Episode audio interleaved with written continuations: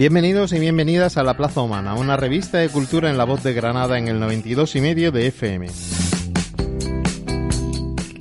La Plaza Humana es un lugar para la música, el teatro, la magia, la literatura, el arte en general, con recomendaciones y opiniones de un amplio grupo de colaboradores coordinado por Alfonso Salazar. Tomen asiento en nuestros bancos de la plaza porque empezamos.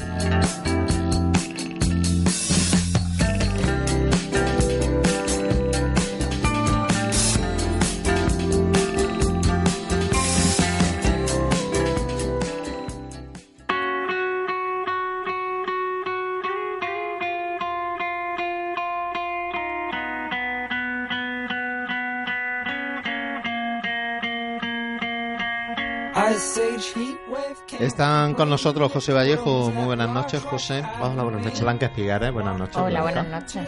Bueno, el tema que traemos hoy a nuestra mesa de Granada no es que, vamos, con 15 minutos se nos quede muy corto, es que nos daría para programas, programas y programas, porque lo que vamos a tratar es sobre la destrucción de la ciudad, es decir, cómo Granada se ha ido destruyendo a sí misma a lo largo de los siglos y en qué se nos ha quedado. También podemos hablar de la construcción blanca, sí que de lo que se ha construido.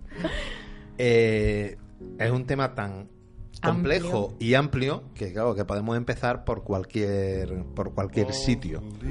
Eh, así que al tuntun, es que al tuntun podemos empezar desde mira vamos a empezar con el cuarto real de Santo Domingo mira por dónde que antes no hablado Blanca de eso desde luego, como soy, ¿eh?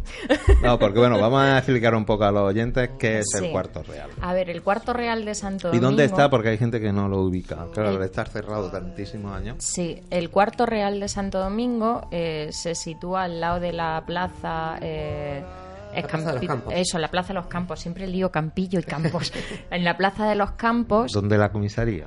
Sí, y donde el Hotel Atenas, este, no, Carlos, eh, Carlos, V, el Hotel Atenas es el de Gran Vía. Y, y, entonces esto era pues una casa particular que tiene además muchísima historia porque eh, era terreno dominico, esta es toda la zona que los reyes católicos le ceden a, a, la, a la, orden dominica eh, para huertos, el convento, tenemos que pensar que está al lado la iglesia de Santo Domingo, está también el convento de Santo Domingo y luego todo lo que llegaba hasta el cuarto real y más allá hasta el calle, hasta la cuesta del pescado, hasta la puerta del pescado, cuesta del pescado, eh, eran huertos. Entonces todo eso, claro, los dominicos empiezan a vender poco a poco, pues las cosas, las desamortizaciones, en fin, todo este juego, la, la, historia es muy larga, pero al final esa zona la, la compra... Eh, pues una, gente y eh, Contreras le hace la casa que hoy ocupa la, la cuba. La cuestión es que se conserva una cuba que es mm, muy antigua, es del siglo XI, tiene unos detalles decorativos que la datan en el siglo XI y que además es, de, es una joya, es realmente una joya. Eso está dentro de una casa y se accede a través de una casa que no tiene demasiado valor eh, arquitectónico, pero sí mucho valor histórico. Cuenta la historia de cómo eh, cierto el patrimonio se ha continuado habitando y cómo, bueno, pues se ha ido ocupando, habitando y rehabitando. La, las circunstancias de este cuarto real de Santo Domingo es que en un momento dado la familia lo cede al ayuntamiento, el ayuntamiento, lo estoy contando todo muy rápido, pero el ayuntamiento pues lo cierra y lo deja tiempo cerrado, se va deteriorando, se va deteriorando, se va olvidando, se va olvidando, se hace un concurso, pero luego no se ejecuta del todo, luego se vuelve a hacer otro, todo empieza a ser como yo creo que es el, la explicación mejor para la definición de cúmulo de despropósitos. Es el cuarto real entero. Y al final, pues resulta que se vuelve a hacer otro concurso que ganan eh, dos arquitectos que se unen para, para hacerlo Y, bueno, curiosamente, cuando ya tiene el ayuntamiento, y esto ya me va a salir la reivindicación como de mi profesión, eh, pero es lógico que se está haciendo, eh, desgraciadamente, en muchos sitios, es el ayuntamiento tiene ya el proyecto de ejecución y en ese momento despide a los arquitectos para no pagarles la,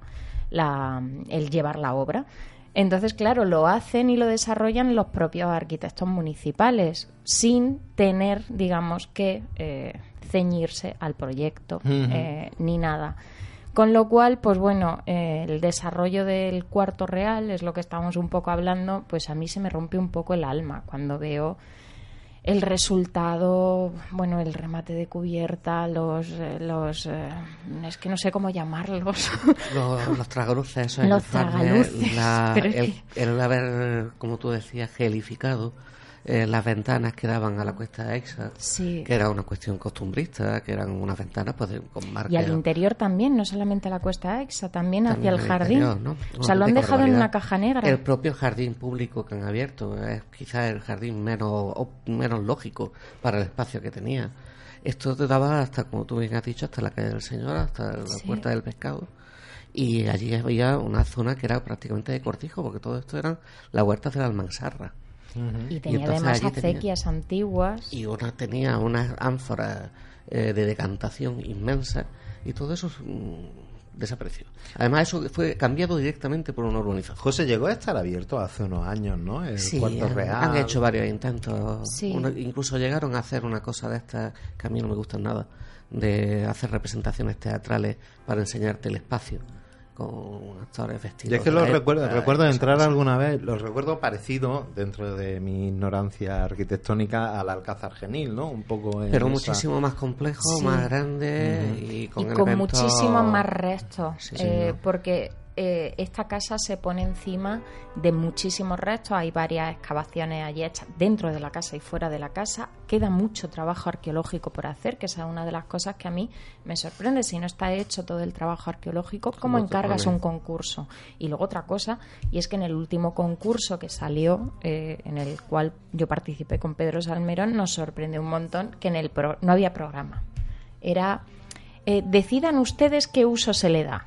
Vamos a ver si no hay ni siquiera un estudio de, pues vamos a hacer primero eso, estudiemos qué necesita la ciudad o qué, o qué puede ofrecer ese espacio, pero no nos deje en la situación de que en mes y medio se haga un concurso en el que tenga que pensar también para qué, uso. ¿Con qué lo rellenamos? ¿no? Claro, ¿con qué lo rellenamos? ¿Qué hacemos? Entonces, actualmente lo que se ha hecho es un proyecto que no se sabe para qué va a servir, que se ha cegado todas las ventanas, que se le han metido unos tragaluces arriba que no pueden ser más horrendos y que estoy convencida, esto, mm, a ver, mm, yo creo que el par de arquitectos que ganaron el concurso no han elegido esos tragaluces ni estaban en el proyecto de ejecución. Vamos, mm, es que no pueden ser más, más nefasto. Y entonces en realidad va a ser como una caja negra porque por lo que se dice pues se ha vaciado por completo el edificio y va a ser una caja negra pues en espera de que a alguien se le ocurra qué hacer. Es triste porque va a quedar como el cuarto oscuro de Santo Domingo, es como se le va a terminar por, llamando. Por desgracia, sí. efectivamente, es uno de los lugares más maravillosos de esta ciudad, muy poquito, muy poco conocido. Eh, Era una zona que era una zona abierta como pulmón dentro de la ciudad. Antes Blanca ha dicho una cosa muy bonita y que es también algo a tener en cuenta hoy día a la hora de la conservación de la ciudad. Antiguamente se aprovechaba todo lo que era útil y se integraba la nueva obra. De tal manera que nosotros podemos rastrear en un edificio pues cosas desde el siglo XI en adelante sin problemas. En muchas ocasiones incluso hay tanto de, un momento dado que se convierte que el edificio realmente parece como más antiguo y se puede catalogar incluso como más antiguo. Y ahora no, ahora se arrasa. Y en esa concepción del arrasado es cuando se ha actuado en esta casa decimonónica que, era, que escoltaba, que sujetaba la torre eh, sobre la muralla de, hecho, había un proyecto para tirarla. Había un proyecto para tirarla. Y a ver, una construcción del siglo XI y otra la del XIX, pues parece como que la del XIX es muy, muy moderna, ¿no? Sí, pero no se le llega a apreciar. Pero estaba muy bien integrada porque tú accedías a una especie de villa Sí. Porque la idea, tú, tú a una especie de villa porque tenía vista hacia los jardines, se había reutilizado una de las fuentes antiguas del propio Puerto Real, se había hecho otra disposición, pasaba a un salón y de pronto en el salón eh, tenías el acceso de la escalera, hacia la derecha tenías la ala y se abría una puerta y te tropezabas con que estabas dentro de una torre de comares en pequeño. Sí. El impacto teatral era maravilloso. Sí, y era el salón árabe. Sí es verdad que no era una construcción de gran calidad, eh, pero a ver, es que nos cuenta la historia también de, nuestra ciudad. Es que, eh, a ver, que es que Granada se construyó así. Y, eh, además, aquí, aunque no fuera una construcción de, gran calidad, pero había una cuestión paisajística que daba toda la fachada hacia, el, hacia la cuesta de Aixa, que, estaba bien. Sí, Eso era una cosa acabada. Sí de cubiertas, de tejados, de aleros, de ventanas, de juegos, de ritmo, el gran soporte de la muralla, de, la parte de cantería y la parte de mampuestos, eh, todo funcionaba muy bien. Y ahora te encuentras con esa cosa, además de ese color tan neutro. Cegada y ese color. Cegada y no, yo es que solo lo he visto desde fuera, he visto nada más. Como si lo hubieras metido en lejía, ¿no? y luego ya como reivindicación, aquí todo el mundo estamos hablando del cuarto real de Santo Domingo, pero nadie habla de todo el trabajo arqueológico que queda por hacer y de una casa que... Eso, eso eh, era interesante. Que se excavó cuando se estaba haciendo el parque, porque el parque es de un concurso anterior, de un concurso que no se llegó a finalizar la ejecución de todo. Entonces, en medio de la construcción de ese parque se encontró unos restos arqueológicos arqueológicos que están, digamos, eh, a la derecha, digamos, de la casa y del, del cuarto real. Y, esa casa es de una belleza y de los restos están muy bien conservados. Además, había hasta telas, había hasta alfileres de pelo. Ella estaba comentando que había una olla de caracoles puesta al fuego que se conservó así. Tengo una cosa como eso que cuentan de Pompeya, ¿no? Que es esa instantánea de, pues la vida cotidiana, ¿no? Algo así. La cuestión es que sí, venga, el cuarto real, no sé qué. Nadie habla de esto. Yo intento preguntar, intento indagar, nadie sabe, todo el mundo calla y dices, bueno, pues entonces seguirá la cubierta esa de mala muerte y con todo allí tapado, eh, esperando a que alguien vaya a hacer algo. Pero yo realmente, mm, no sé, eh, pedimos desde aquí que a ver si alguien nos informa. Pues sí, a ver si alguien sabe algo de la casa de la olla de caracoles que hay al lado del cuarto oscuro de Santo Domingo. Bueno, yo pensaba que, digo, bueno, vamos a hablar de la destrucción de la ciudad y con esto ya sacaremos varios temas. Nos ha dado para uno, que pues es el cuarto real, así que dejaremos para... Seguimos con destrucción. Para más adelante volveremos a hablar de destrucciones y Por desgracia se puede seguir hablando de la ciudad de, Granada. Sí, sí. Muchas gracias, Blanca. Muchas gracias, José. Gracias, a ti. A ti. Ahora.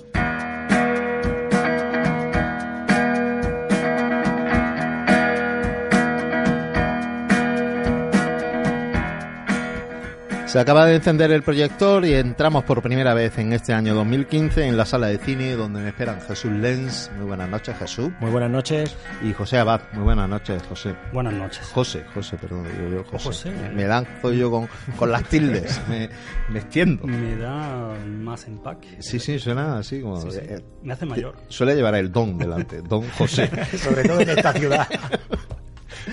bueno, eh Acabamos de salir de un año donde se han cumplido 100 años de la Primera Guerra Mundial y acabamos de entrar en un año donde se van a cumplir 70 del final de la Segunda Guerra Mundial. Y lo que íbamos a traer un poco hoy a esta mesa es hablar de ese cine bélico, ese cine de, guerra, sobre todo de esas guerras referidas al, siglo XX, aunque podemos extendernos un poquito más. Uno de los motivos además son dos estrenos que ha habido recientemente, ¿no? Que era Invencible de Angelina, Jolie. que se me ha metido Angelina también a estas líderes. Va ampliando en eso de la base de datos de IMBD, ¿no? Ya va ampliando su, sus categorías. Su categoría. Y Corazones de Acero. De su marido. De su, está, queda todo en familia. De su señor esposo. Bueno, ¿Por qué le ha dado a los Pit Jolie por, por la Segunda Guerra Mundial? José, podemos empezar por ahí. Bueno, pues a lo mejor para darle empaque también a, su carrera, ¿no? Eh, son temas muy interesantes, están muy a la orden del día y, son historias que a lo mejor les permite salirse, de, en el caso de Angelina Jolie, del registro que, ha llevado hasta ahora y en el caso de, Brad Pitt, pues para darle más seriedad a su carrera como productor y actor. Está también detrás de la producción de, de Corazones de Acero. En principio son eh, estrategias mm, comerciales legítimas eh, que en el caso de Corazones de, Acero se han resuelto bastante bien. O sea, es una película bastante satisfactoria para, mi gusto. O sea, eh, se le pueden poner pegas, hay un, dilema intrínseco al, género bélico o al cine ambientado en, en, estos, en estas grandes guerras mundiales que el director eh, David Ayer no, no, consigue resolver satisfactoriamente, completamente satisfactoriamente, que es conciliar el espectáculo bélico con el discurso antibelicista. ¿no? O sea, por ahí mm. se mueve la película, no lo resuelve, pienso que completamente bien, pero bueno, hace una aportación muy digna al género, eso sí. Jesús, tú habías visto Invencible, ¿no? José nos ha contado la parte del marido, tú hablas de la parte de su señora. Eh, la película está bien. la película está bien, pero tiene un problema, como pasa muchas veces con, con las películas, y es que va de más a menos. Entonces, cuando sales del cine, te queda esa sensación de que podía haber estado mejor, ¿no? Es decir, la película cuenta varias historias en, en paralelo, va dando saltos en el tiempo durante la primera hora, hora y cuarto. Y a partir de ahí ya la historia sigue un recorrido lineal, ¿no? Que es pues cuando el personaje principal cae prisionero de los japoneses. A partir de ahí, eh, Angelina yo creo que quiere trascendentalizar demasiado todo lo que pasa, ¿no? Yo creo que es una película que dura 130 y pico minutos y que mm, cerca de 140 minutos, yo creo que con media hora menos de todo ese tramo final en el, eh, final en el que se cuenta pues las perrerías que, tiene que sufrir el, el, protagonista y los protagonistas, no los prisioneros en el campo japonés, yo creo que hubiera quedado mejor, ¿no? Pero sí es verdad que la película empieza con una secuencia de guerra muy espectacular en el mejor y en el peor sentido de la palabra, ¿no? Como decía antes José, que es lo que tiene el tema de, tema de, del cine bélico, ¿no? Porque cuenta una lucha de caza rodada de una forma muy sorprendente, ¿no? Desde la cabina del, del caza, pero también desde los nidos de ametralladoras, eh, cómo mm, vas viendo pues cómo las balas de los de los de los cazas enemigos agujerean y cómo entra y tal, entonces con una, una visión muy muy potente de cómo tenía que ser la guerra aérea y, ya te digo que esa es la parte más, más bonita y más espectacular. Porque entonces Invencible en la guerra del Pacífico. Es la guerra del Pacífico. Y Corazones de Acero es en la guerra. Está ambientada los últimos días de la Segunda Guerra Mundial ya en territorio alemán. O sea, ya el ejército aliado. Son como los dos grandes frentes. el ejército aliado ya está llegando a Berlín. Ya está llegando a Berlín.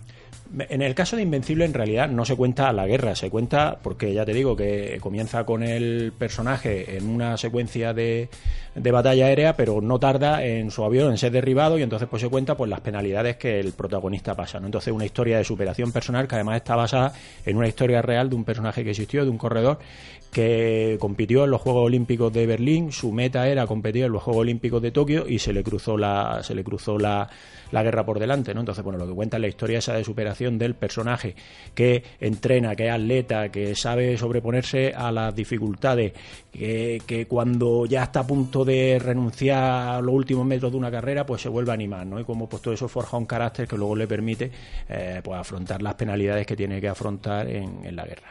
La aplicación tecnológica en los últimos años, además, cambió totalmente la visión de, del cine de guerra, ¿no? Porque, claro, es que yo iba a plantear uno que quizás es un poco fundacional en ese aspecto y también que creo que estas películas me dan la impresión siguen de alguna manera, ¿no? Que eso son esos inicios impactantes, ¿no? Es decir, empezar la película que fue Salvar al Soldado Ryan, ¿no? de, de, Spielberg, ¿no? Como eh, hay, hay como un momento capital, ¿no? En la reciente historia del, del cine bélico, ¿no? Sí, bueno, esto se debe también a, la desmemoria de, del cinéfilo en general, ¿no? Porque Salvar al Soldado Ryan pues tomaba en buena parte eh, las ideas y el, enfoque del Día Más Largo, una película de 1962 que narraba lo mismo. Sí. Eh, bueno, gracias a esa desmemoria, sí, eh, en los años recientes, en décadas recientes, es la película de, Spielberg la que se toma como referencia. Sí, en los efectos visuales es lo que me Sí, bueno, la aplicación de, de, las nuevas tecnologías eh, consigue paradójicamente un realismo extremo. En, Corazones de Acero ahí se ven los impactos de, las balas en los cuerpos, en descabezamientos, eh, por, por, por, culpa de, proyectiles y demás, o cómo se cercena una pierna en un momento dado por, una ráfaga de, ametralladora. A lo mejor e, ese, ese detallismo está ausente en, en el cine anterior, ¿no? Eh, sí, quizás no, porque no podían recrearse tanto tampoco, ¿no? En ese también por, por, por ya son por cuestiones estéticas también no le gustaba recrearse tanto en, eso. Eh, ya era una cuestión también de principios y también una cuestión de censura. Eh, ahora eh, esto es más flexible, ¿no? Este acercamiento crudo a, esa realidad es mucho más flexible.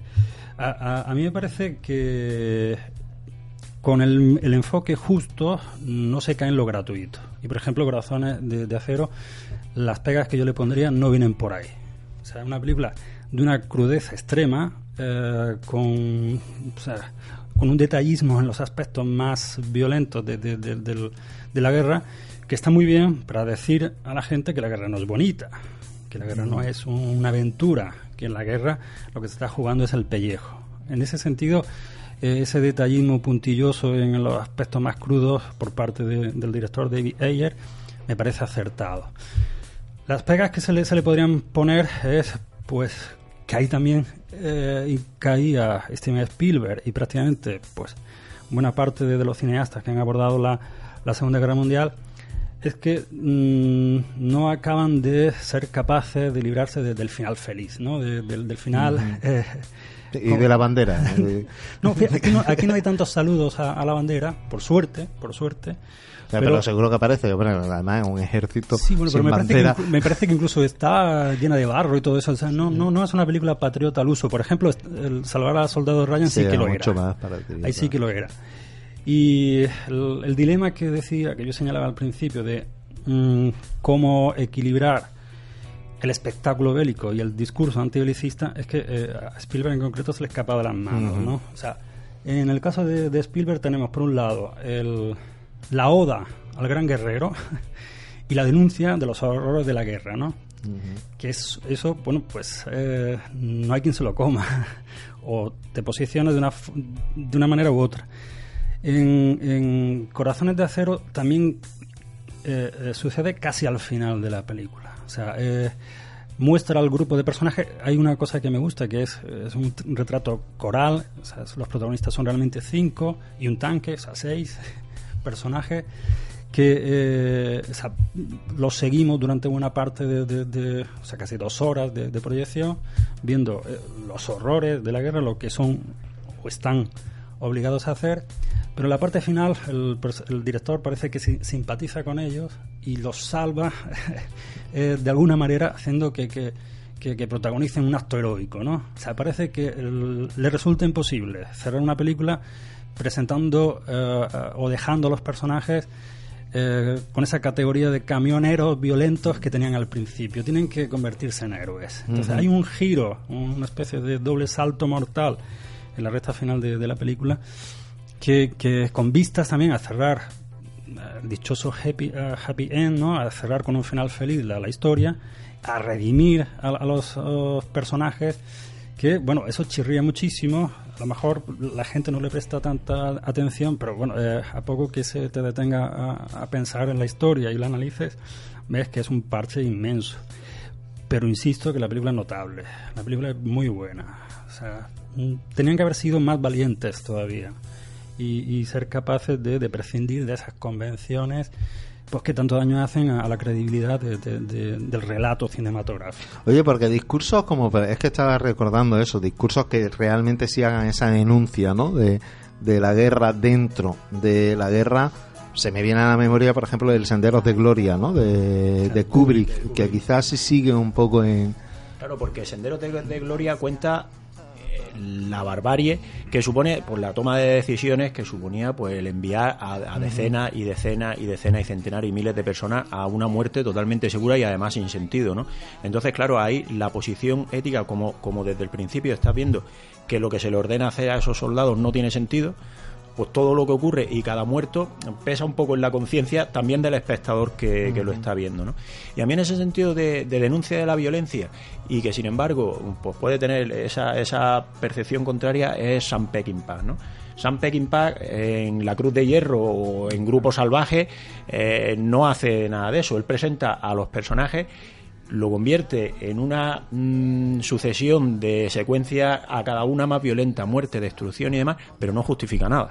Es decir, la guerra, eh, la guerra es lo que es, ¿no? Y de hecho, en concreto, en el caso de la Cruz de Hierro, más fuerte todavía cuando está protagonizada por los nazis y cuando hay la, una, un, actor tan conocido como James Mason, ¿no? Que era una, una figura de, de Hollywood y James Coburn y demás, pues, pues se enfrentan ahí a, muerte por conseguir la famosa, la famosa Cruz de Hierro, que era el, el título máximo, ¿no? La condecoración máxima que podían conseguir los nazis. Y ahí no hay justificación de ningún tipo, ¿no? Lo que pasa es que efectivamente era, era otro Hollywood y era otro director muy personal. Es la diferencia entre un gran maestro y, bueno, y un maestrillo, no sé cómo llamarlo. O sea, a mí Steven Spielberg me parece un buen director, pero que está muy lejos del prestigio real que tiene, ¿no? Y claro, tú has tocado la, la, película justa. La Cruz de Hierro eh, eh, elige ese tipo de, elementos que permiten eh, que el espectador no se identifique absolutamente con, lo que ve. escoge como protagonista al ejército nazi y los sigues en su derrota. O sea, eh, por un lado nazis, por otro lado gente que van a morir, que están ya en, las últimas. El espectador no, no, se despierta empatía en ningún momento dado con, con, el espectador, que es lo que nos hace Spielberg en Salvar al Soldado Ryan o lo que nos hace David Ayer con Corazones de, de Acero. que quizás además hay un, un, pasaje de esa historia bélica estadounidense donde quizás sí se dé ese ese tipo de películas menos patriotas, ¿no? Que puede ser Vietnam, ¿no? vienen, sería otra vienen de la derrota, ¿no? Y creo que es que está recordando eso, lo que es eh, lo que significa eh, Apocalipsis Now, ¿no? Conflictos bélicos que, que hayan generado poquísimo cine patriotero, claramente Vietnam, ¿no? Y ahí tenemos grandísimas películas como Apocalipsis Now, El Cazador, Platoon. Platoon.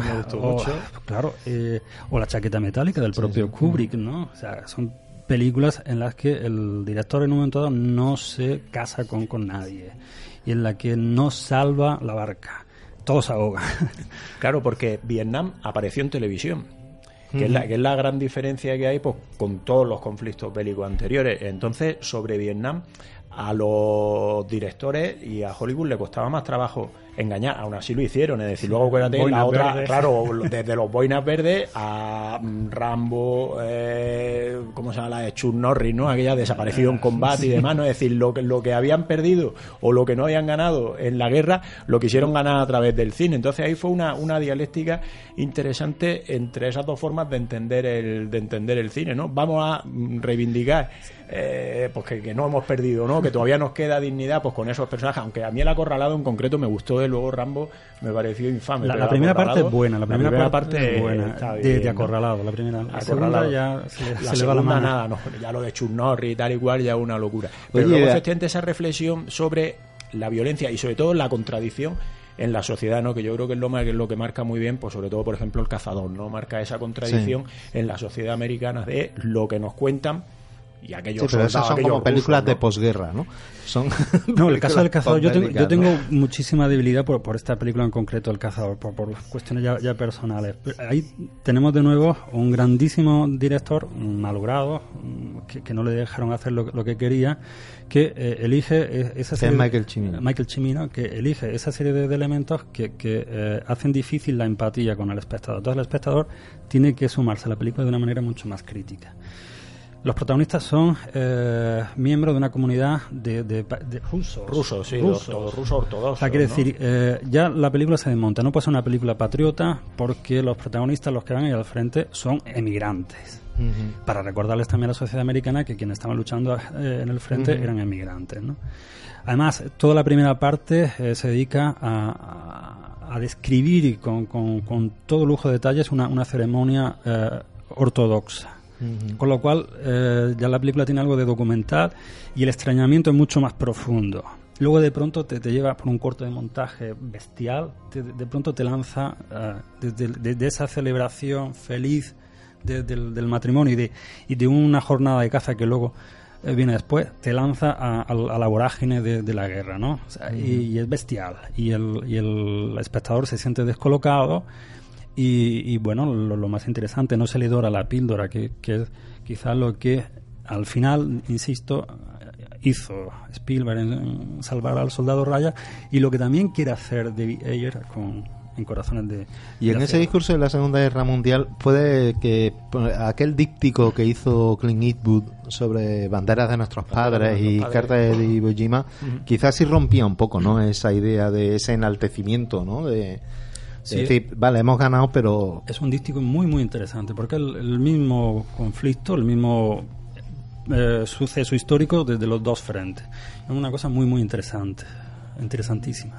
Sí, además, eh, bueno, ahí se cuenta o se desmonta toda esa mitología, ¿no? De, la foto famosa de, de Iwo Jima, de la bandera, pues todo lo que hubo detrás de esa foto y lo que vino después, ¿no? Pues eso, al final era casi más importante el dinero que se conseguía recaudar a través de los medios de comunicación y a través de la propaganda que la propia que el propio desarrollo de la guerra, ¿no? Pero claro, eso a los soldados que le habían hecho ese, ese, no te digo lavado de cerebro, pero ese convencimiento de que lo que tienes que hacer es pelear y demás, pues les descuadraba, ¿no? Y sin embargo, luego la otra visión de, de los japoneses, la de Cartas de Iwo Jima, una película muy descarnada y muy muy muy intensa, muy intensa, muy poética, muy poética sí, sí, sí. Yo estaba viendo, el recuerdo eso, de estar viendo banderas de nuestros padres y la verdad, tener la sensación de que los tipos habían vuelto de Vietnam, no, no, que no habían vuelto de, la guerra mundial. de la guerra en el Pacífico. la, la, lectura de, esta película en concreto es muy interesante porque venía a decir que, que, la guerra también se, se gana en retaguardia, no solamente que ganarla en el frente, eh, o sea,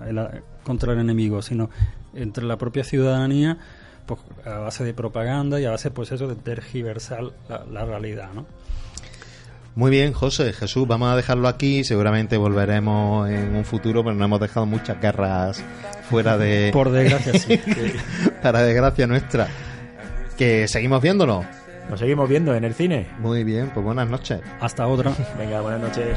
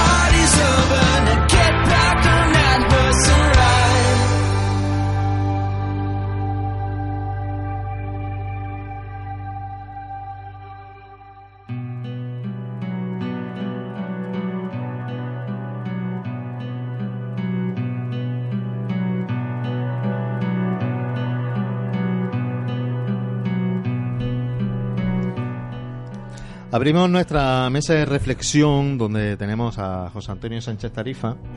Muy buenas noches, José Antonio. Buenas noches. Y José Antonio de la Rubia.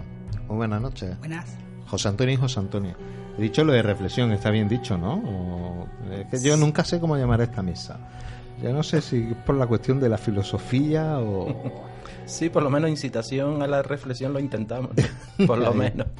Bueno, alguna vez hablaste del sentido común, ¿no? Sí, o también del sentido común. Eso estaría más, más bonito, la mesa del sentido común. Faltaría. Por cierto, eh, bueno, no vamos a dar ninguna noticia con todo lo que ha estado sucediendo en los últimos días en, en París, pero bueno, era uno de los temas que teníamos preparados, que era hablar sobre todo acerca de qué significa, por ejemplo, el uso del velo, ¿no? Y cómo en Francia, de alguna manera, se ha proscrito el uso de, del velo en los espacios públicos y todo ese gran conflicto que hay entre lo que son pues ciertas costumbres culturales, podríamos decir, cuando se enfrentan en los estados occidentales, ¿no? Y ese choque que, que se produce, que hay quien quiere llamar de choque de civilizaciones, ¿no? Cuando realmente posiblemente se trata de una cuestión más de convivencia, ¿no? De distintas interpretaciones del mundo. Entonces vamos a empezar por ahí. Eh, no sé si he planteado ya demasiadas cosas sobre, sobre la mesa, pero bueno, vamos a meterle un poco de mano. José Antonio de la Rubia decía además que tú has estado trabajando sobre el sí, tema, ¿no? es- De- Es un tema complejo porque es un debate que da lugar a muchos debates diferentes, ¿no? Lo que ocurre que ya desde el principio te quedas bloqueado porque es eminentemente un debate hermenéutico, ¿no?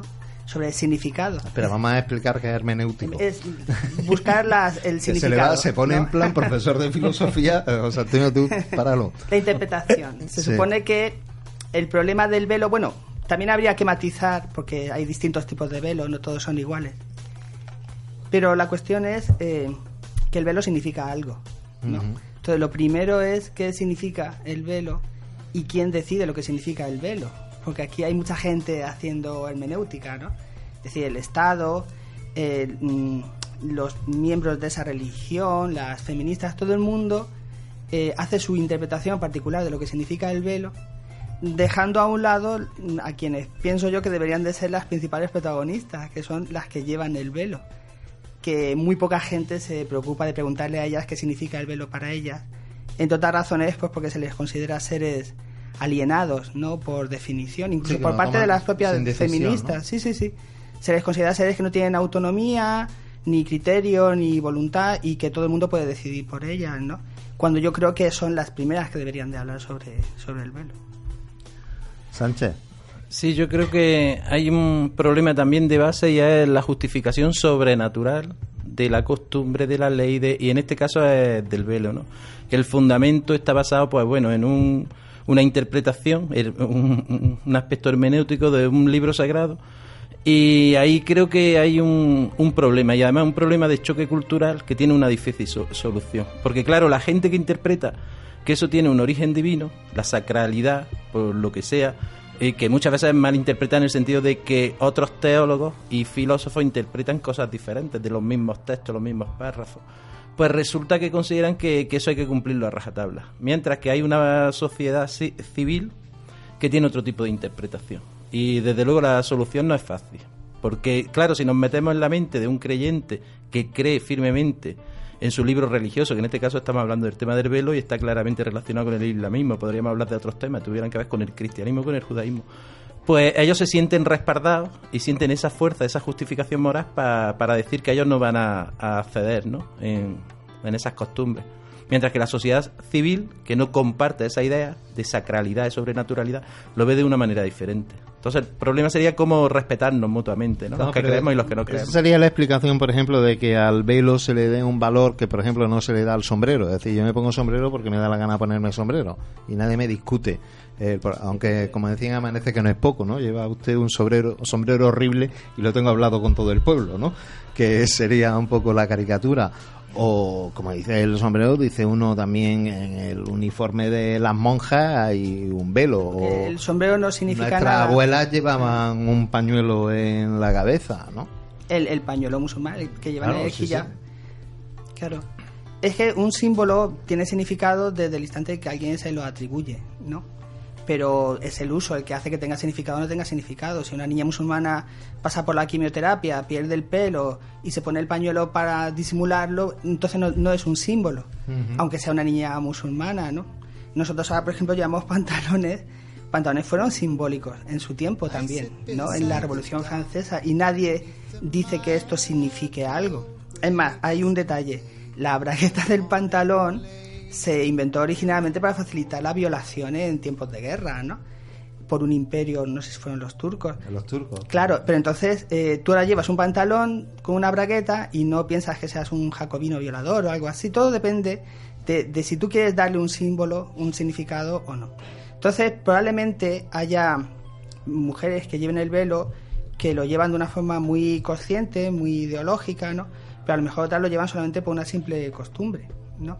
Y en cualquier caso es el resto de la gente el que le atribuye el significado, no ellas. Vaya. Pero vaya, tampoco está claro qué es lo que significa, qué es lo que yo quería decir al principio. No, pero tú sí las relaciones, ¿no, Sánchez? Con... Sí. Le buscan una relación directa con el Corán. Sí, el que, uso. Si, si Sin embargo, ah, hay... en el tema cultural el problema es que, claro, todas estas creencias están relacionadas con sentidos de identidad y de pertenencia, ¿no? A lo mejor tú estás criticando una creencia, pero esa persona está interpretando que le estás criticando a ella, ¿no? O, a su cultura, o al grupo al que pertenece, o algo así, pero son temas muy delicados, claro.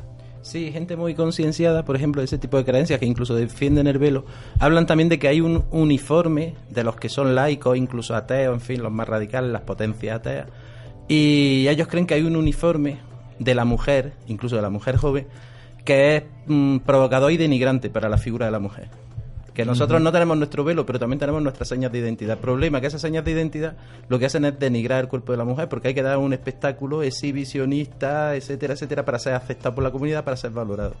Y de hecho están en contra ¿no? de, de esa imagen pública de cualquier ser humano.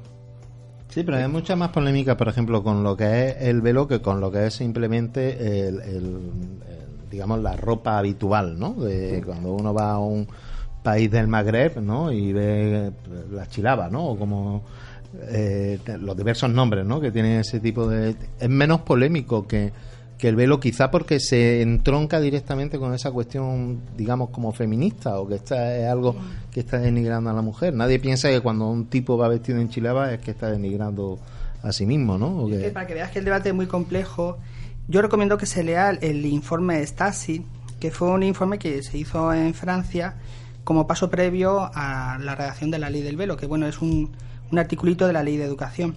Bueno, es uno de los textos más caóticos que he leído yo en mi vida, ¿no? Eh, porque está mezclando un montón de temas eh, y son temas en realidad muy diferentes, porque está criticando el multiculturalismo y el relativismo, que es una cosa, defendiendo el laicismo y la secularización, que es otra cosa, defendiendo los derechos de la mujer, que es otra cosa diferente, ¿no? Es decir, mm, los temas se conectan si tú quieres conectarlos, pero en principio no tienen nada que ver una cosa con la otra, ¿no? Pero bueno, la cuestión, al final, eh, pega así como una especie de volantazo y dice, aquí el problema es de orden público, ¿no?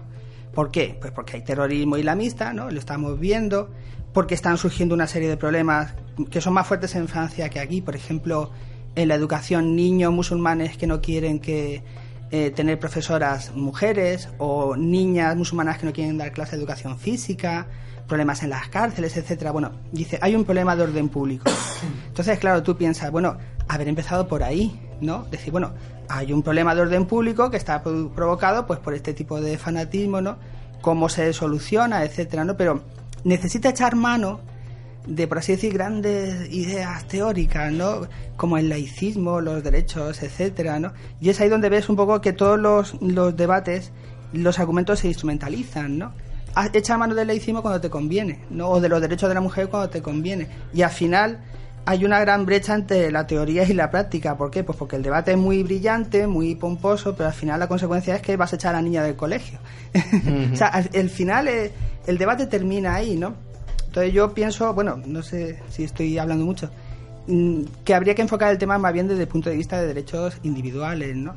Es decir, no resulta evidente que a la niña le esté violando sus derechos por dejarla llevar el velo, pero evidentemente si la echas del colegio, si le estás provocando un daño y le está fastidiando, vaya. Claro, porque si no sería eso como hacer una ley en vez de sobre el velo, sobre el jersey, ¿no? O algo así, depende de la identidad. como, tiene que ser un principio universal, eh, su propia teoría les llevó a prohibir otros símbolos religiosos, ¿no? Que tampoco estaban provocando ningún tipo de problema, la equipa de los judíos, niños sikhs, ¿sabéis los sikhs? Eh, con el turbante, etcétera, fueron expulsados también del colegio y todo, pero ¿dónde estaba el problema de los sikhs y el turbante? El problema era que los musulmanes estaban coaccionando a sus niñas con el velo. Ay, por eso tienes que echar a los sikhs y no dejar que los judíos lleven la equipa. Bueno, ese sí, no, pero quizás esa mezcla, ¿no? Que se da Sánchez entre lo que son los símbolos culturales con los símbolos religiosos, ¿no? Y entonces ya cuando colisionan, eclosionan, mejor dicho, no es lo que generan, ¿no? Sí, ese es el problema de base. Creo que el velo es como la excusa, en este caso Francia, que levantó mucha polémica, pero en otros países donde poco a poco se ha impuesto una mentalidad de ese tipo, pues por ejemplo, ¿qué sucedería? Que yo la veo de la misma naturaleza, porque ellos están dispuestos como comunidad a hacerlo. ¿Qué sucedería si tuviéramos que cortar las clases, por poner un ejemplo, al mediodía, para que la gente rezara? Porque si no lo consideran que es un atentado contra su religión.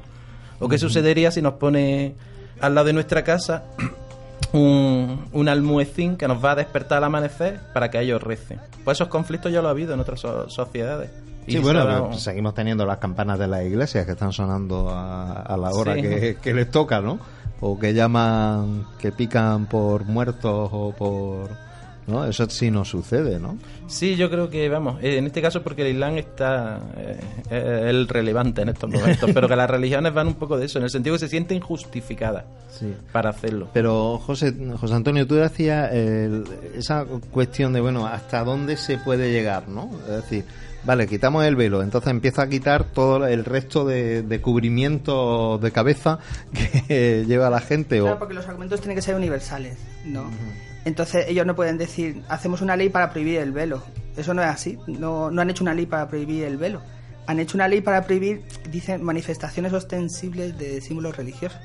Entonces tú no puedes llevar una Biblia gigantesca, por ejemplo, puedes llevar una mini Biblia, no puedes ser algo ostensible, ¿no? O no puedes llevar las barbas que se dejan los, los varones. O una cruz, ¿no? Claro, la cruz Sobre el pecho. En eso, digamos... Pero eso, perdona, para que veas hasta qué punto el tema del laicismo aquí se está instrumentalizando. Ni que decir que estoy absolutamente a favor de, de la secularización y del laicismo, pero claro, aquí veo un uso torticero, ¿no? Del tema del laicismo instrumentalizándolo porque lo que quieren es prohibir el velo musulmán y ya está. Que es otra cosa. Sí, porque ahí lo que entraríamos es que si realmente las cuestiones de religión son de ámbito privado, ¿no? Que ahí quizás sí podría estar lo que planteaba Sánchez, ¿no? De, bueno, las clases no se pueden interrumpir a las 12 porque alguien tiene que rezar. Cada, aquí se viene rezado o cada cual reza en, en su casa, ¿no? Eso ya sí sería, digamos, entremeterse, cosa que sí nos sucede en nuestra sociedad, cuando, por ejemplo, hay centros educativos privados que sí están al servicio de una, digamos, de unas liturgias religiosas, ¿no? Eso sí, sí sucede. Pero claro, la cuestión está, vale, mm, la religión es un asunto privado, ¿hasta qué punto yo puedo salir a la calle, al espacio público, con, con esos elementos religiosos? Porque, oye, por cierto, la corbata no la tomaríamos como algo religioso, ¿no? Porque cada vez que yo me imagino siempre que esto, cuando estaba pensando en esto del velo, digo, es que es tan rompedor como, por ejemplo, eso, que alguien se presente en un consejo de ministros, ¿no? En una reunión de la Unión Europea sin traje y corbata. ¿No? O con un señor que llegue sin traje y corbata, eso es como una señora que se presenta con velo. ¿no? Hay usos de los símbolos que pueden ser no simbólicos. Si tú te cuelgas un crucifijo de la oreja, como hacía los góticos, eso ya no tiene significado. O, tiene todo el contrario. O tiene todo el contrario. Si te cuelgas del cuello ya es diferente. Fíjate, por ejemplo, los símbolos comunistas, no, la opción martillo ya se han incorporado un poco al kitsch, ¿no? la, eh, cosa que no ocurre con los símbolos nazis, por ejemplo, siguen siendo peligrosos, ¿no? Todo depende de, la gente. Lo, de, lo del espacio público y el privado, evidentemente, eh, uno de los avances de la modernidad es la secularización. Entonces, lo que no puede ser religioso es el Estado. Es decir, igual, por ejemplo, que no puede haber un crucifijo en un aula, pues porque el crucifijo es privado y el aula es el Estado, una profesora tampoco puede llevar eh, el velo en el aula porque es una representante del Estado y el Estado es laico, eso es una cosa diferente bueno, lo que habrá que ver entonces es cómo tienen que ir las profesoras marroquíes a clase. ya lo que tendrán que, decidir si quieren ir en minifaldo o no. Ah, claro. claro. Los debates se exacerban también en la medida en que la gente los quiere exacerbar. Es decir, en principio yo, por ejemplo, nunca he visto, no sé tú, eh, problemas en el instituto por culpa de que haya niñas que lleven el velo. ¿no? Más problemas he visto con gorras y con ese tipo de cosas, que en el fondo también puede ser una cuestión simplemente de etiqueta o estética, ¿no? Otra cosa, digo yo, es que lo lleve la profesora, por ejemplo, e incluso hay muchos problemas, digamos, de orden público en los cuales efectivamente puede ser una falta o incluso un delito llevar el velo. También hay muchos modelos de velos diferentes. ¿eh? O sea, tú no puedes ir a una comisaría y entrar con el rostro cubierto o en la foto de carne de identidad, ese tipo de cosas. Pero una cosa es eso, es decir, decir, bueno, estos usos públicos no aceptan esta costumbre, ¿no? Y otra cosa es decir, mira, te vamos a echar de colegio para hacerte más libre, ¿no? Y para respetar tus derechos. Y fastidiarla en nombre de la libertad, vaya. Que es lo que veo contradictorio. Bueno, cuando he hablado de lo de las fotos carné, me he acordado de los pastafari, esos que se ah. ponen un colador en la cabeza para hacerse las fotos carné allí donde se lo permiten. Bueno, muchas gracias por, por estar aquí, que seguiremos, además, estos creo que son temas que nos darán tal y como va la cosa, creo, que, son temas que recuperaremos. ¿eh? Y además la actualidad nos los está trayendo, así que desgraciadamente creo que seguiremos. Sí, hay una orientación del Islam, por lo menos de ciertas ramas del Islam, que creo que la hemos oído todos, que pretenden considerar su libro religioso como también un libro de, conducta civil. Que, ahí viene, claro. Está el problema. Que, cuando José Antonio decía lo de religioso y espacio público, hay ciertas líneas, que hay otros que la mayoría son moderados y pero ellos consideran que se tienen derecho, tienen derecho a que su libro religioso. estados árabes que no han llegado a diferenciar el Corán como un libro religioso y el Corán como un libro casi civil, ¿no? Es como eso, pues, esos estados de Estados Unidos que siguen teniendo la Biblia como un libro que, hay que seguir. ¿no? lo que siempre se dice que el, Islam no ha realizado la separación iglesia-estado. ¿no? Mahoma era un caudillo político, guerrero, religioso, cultural, lo era todo. ¿no? Y un califa lo, lo es todo. Autoridad civil religiosa está en la situación del imperio bizantino, ¿no? Como aquí en, en, Europa. Y entonces esa separación deberían de hacerle. Bueno, a ver si siguen en ese camino. Que muchas gracias. que nos seguimos viendo. Muy bien, de acuerdo. Muy bien, venga.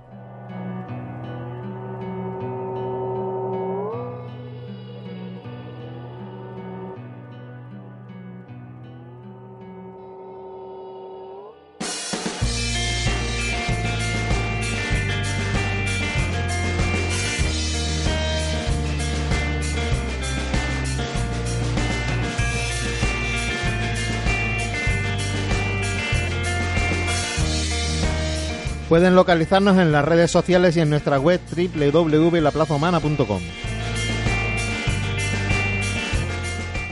Les esperamos la semana que viene. Esta ha sido La Plaza Humana con la dirección musical de Jesús Palomo, Alejandro Esperidón, que consigue que todo se escuche y se escuche bien, y la coordinación de un servidor, Alfonso Salazar. Muchas noches y buenas gracias.